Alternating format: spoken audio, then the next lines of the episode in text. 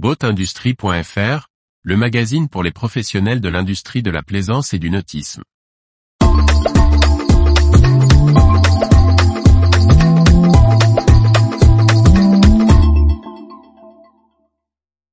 CGI Finance, avec la fin de la réfaction de TVA sur les bateaux, il a fallu se réinventer.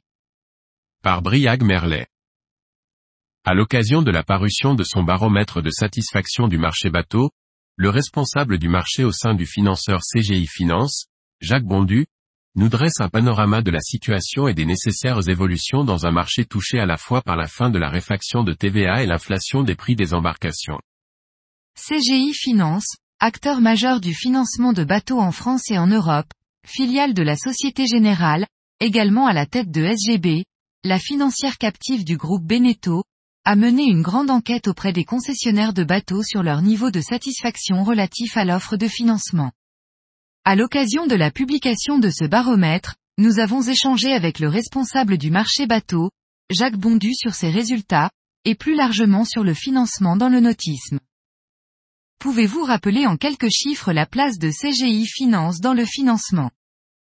CGI Finance, entité de financement du groupe Société Générale, est actif sur trois marchés, l'automobile, le nautisme et le rachat de crédit.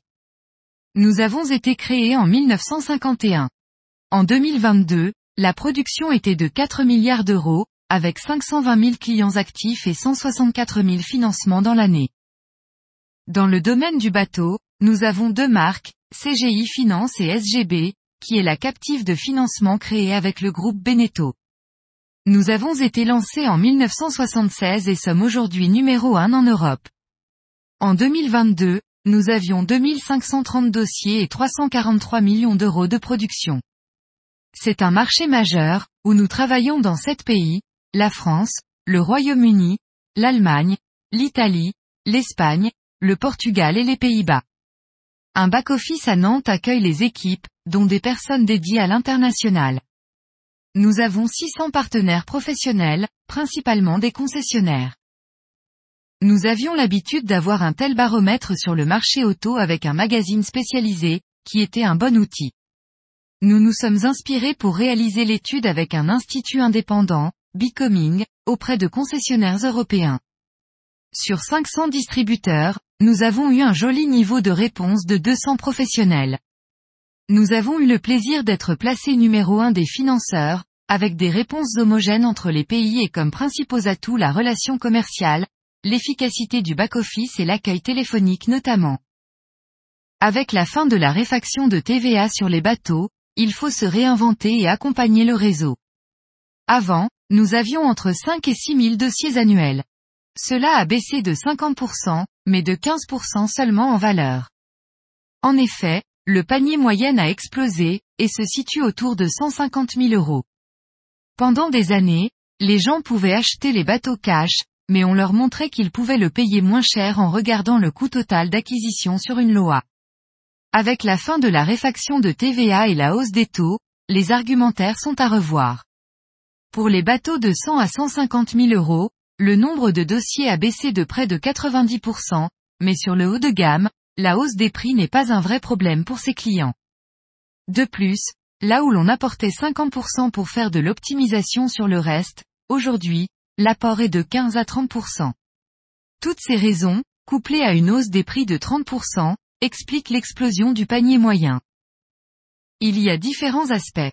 Il y a une orientation vers la budgétisation et la visibilité du coût global, comme l'a entamé l'automobile après la crise de 2008.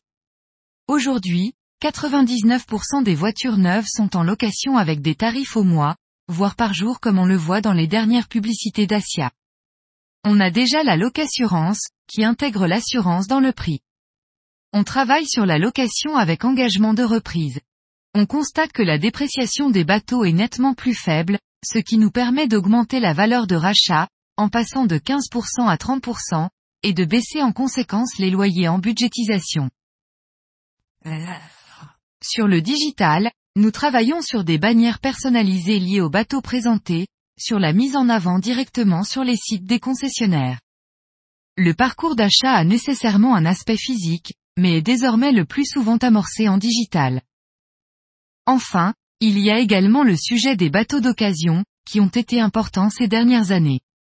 La proportion pour nous est d'environ 20% de bateaux d'occasion pour 80% de neufs.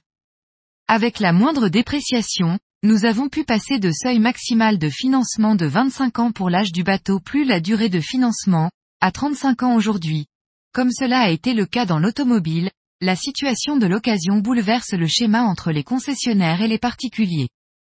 Pour traiter l'occasion, les concessionnaires ont besoin de se structurer, mais aussi de notre aide pour avoir la trésorerie et les encours.